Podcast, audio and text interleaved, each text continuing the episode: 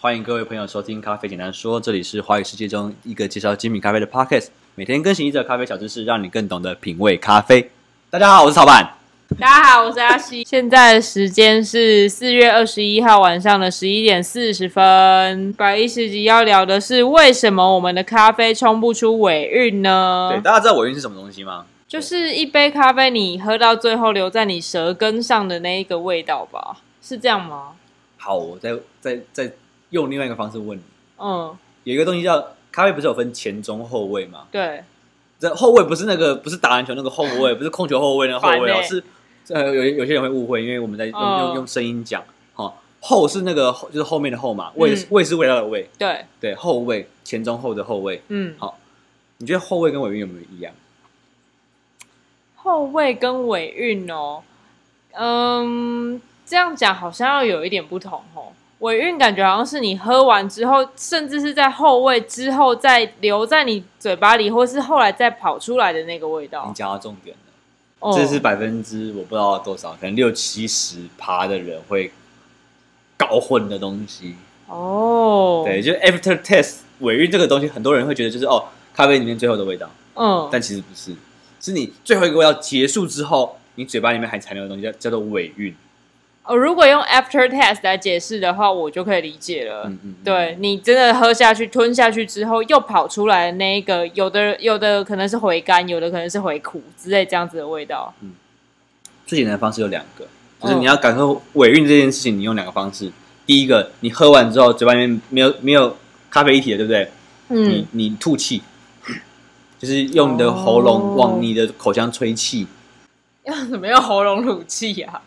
就是这样子。对，对，其实你鼻子吹气的时候，你的口腔就会带动，因为气是从肺出来的嘛。嗯，对，那一杯厉害的咖啡或者是比较特别的咖啡，它其实会有一些分子，你不要再玩了， 它会有一些分子在你的喉咙、喉喉咙间跟你的口腔间。嗯，对，所以其实尾韵是在感受这个东西。哦对，那我会知道这件事情是那个风威轮的那个创作者他在云南的时候，他跟我讲，原来如此对，那个 Ted Lingo，对，Ted Lingo， Ted Lingo，他是也是我们之后大师素描会讲的一个人物，嗯嗯，对，一个七十几岁的爷爷，啊，好可爱、对，哦，就发明了，风威轮的这个人。嗯对，然后我那时候就特别跟他问这件事，就是我到底 F 就是在 beta 师里面的的 after test 到底是在评哪一个东西？哦，对，然后他特别跟我讲这件事情。好，我刚刚讲了一个方法吧，就是你你这样去吹气。对，好，第二个方法喝水，哦，喝水这点真的是蛮有趣的，很容易啊，就是你基本上很多人很多咖啡师都会跟你讲，就是你你喝完咖啡你去喝水，那就水是甜的。对对对对，但但其实那个甜是尾韵原来是他哦，啊，你你喝到的那个感受的东西，为为什么嘴巴里面还会有甜味？不是因为水变甜啊，嗯，对，其实是因为你嘴巴里面还有残留的东西。然后用水把它，它可能溶在水里面，或是用水把它的味道凸显出来，，对对对对对对对，就是这样。所以这东西叫做尾韵。原来如此，好，我们先定义了尾韵，我们花五分钟定义一个尾韵对的感觉。好，那今天的问题是谁问的？是我们的场员。对对对，我们的亲爱的场员，场员是最近常基本上好像每天都会出现在店里面的一个客人。每天吗？然后哎对，那是不是每次来的时候会点一个双人手冲？有些有些听众还不知道什么是双龙手冲啊，双人手冲呢，就是如果你来明草点一个双人手冲，你就可以选一支豆子，然后跟当天值班的咖啡师，就是你们一决高下。对没有啦就是 就是，反正这个这个玩法的概念就是让你可以就是透过，因为哎、因为很好玩，就是咖啡这种东西最有趣的地方就是它跟酒不一样，酒就是大家开都都一样嘛，对，就是你阿西开或超板开，这个酒不会变，嗯对。可是一个豆子，比方说一只瓜地马拉，嗯阿西煮跟陶板煮就会差超级。我们想要做的事情就是让大家可以感受到，哎、如果是同一个豆子，然后在同样的条件下，嗯就是在一样的吧台里面煮，会差产生什么样的差别？对，那为什么会有这个差别？我们就会去分析这个原因是什么。好啊，回到重点，就是今天在双人手冲的时候，那个场员就问我们这个问题，他说为什么？呃，我的咖啡都煮不出尾韵呢。他说他他说他他通常都很快，然后我跟他说你你不要讲自己快这样子，因为他他说他他他绕圈很快啦，对。 然后今天我们就，我们今天就实地在明草测试了。应该说，先跟他解释的可能啊有几个原因。场员就说他在煮的过程中，他其实很多的时候他会只喝到前面的风味，但是对其实这个这个问题是蛮多我觉得居家通勤族者都会遇到的问题耶，就是嗯足不出尾韵。哦，可能会觉得只有前面的就是一些风味啊、甜感，可是就没有那个很有层次或者收的很漂亮的感觉。嗯嗯，哦嗯，就是那个边收的不够干净，对或者是就是有时候通常会出现的状况是什么？前面有味道，后面突然出现水感，哦，对，水感我哦不知道大家能不能理解，就是有突然觉得咖啡的那个结构散掉了，嗯，对，就是那个骨架就突然哎、到最后的时候突然就就糊掉，你就喝不出味道了。我今天就有跟厂员讲，就是为什么煮咖啡可以煮没有尾韵的三种最主要的原因。嗯，好，那第一种我跟他讲一件事情，就是很多人会会怎么讲，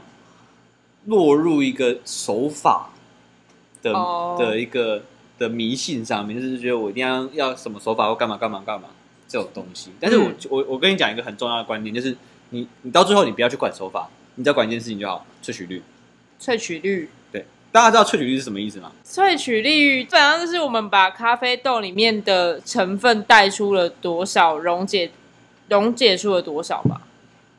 呃，简单来讲，就是咖啡豆里面不是有分可以溶于水跟不溶于溶于水的东西，对对吗？那你你煮咖啡的时候，萃取率一定不会是百分之百，原因就是因为如果你煮出来的萃取率是百分之百的话，基本上你就不会留下咖啡渣。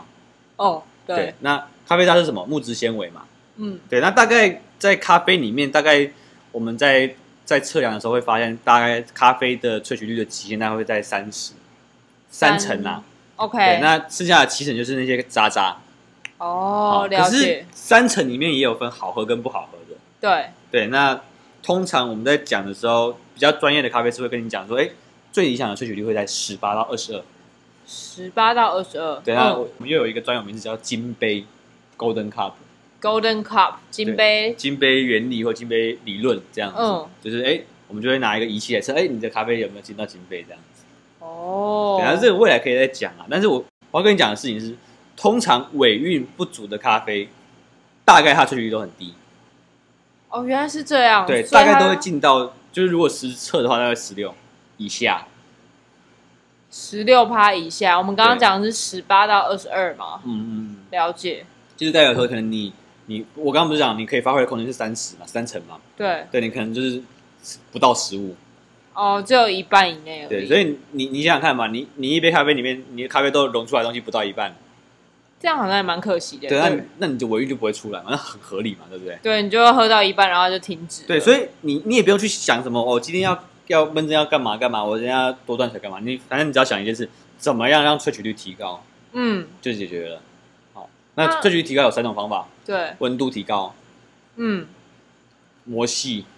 研磨度 OK 磨细。嗯，对，第三个你把时间拉长，哦，温度、时间跟粗细度三个你你把它调整完，你的萃取率就会拉高了。了解，这个其实就大家应该都还蛮了解的，很好联想。啊、好，嗯然后另外尾韵不足还有两个可能性，一个是你煮的太酸，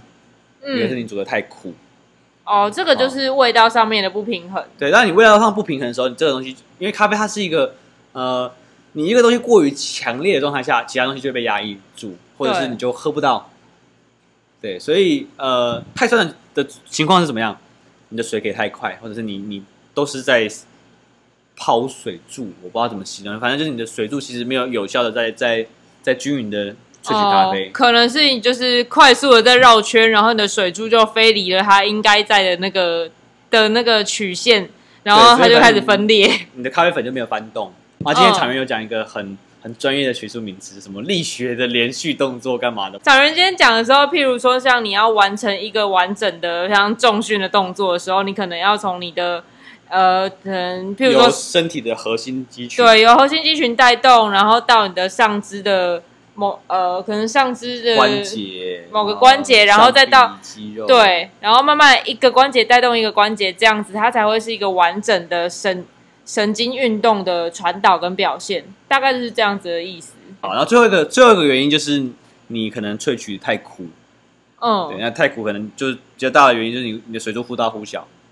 哦，对，了解，好，反正这是三这三个原因很容易让你的不是没有尾韵，就是你的尾韵被压掉，嗯，这样对其他的风味就是盖掉了你想要的尾韵。没有错。嗯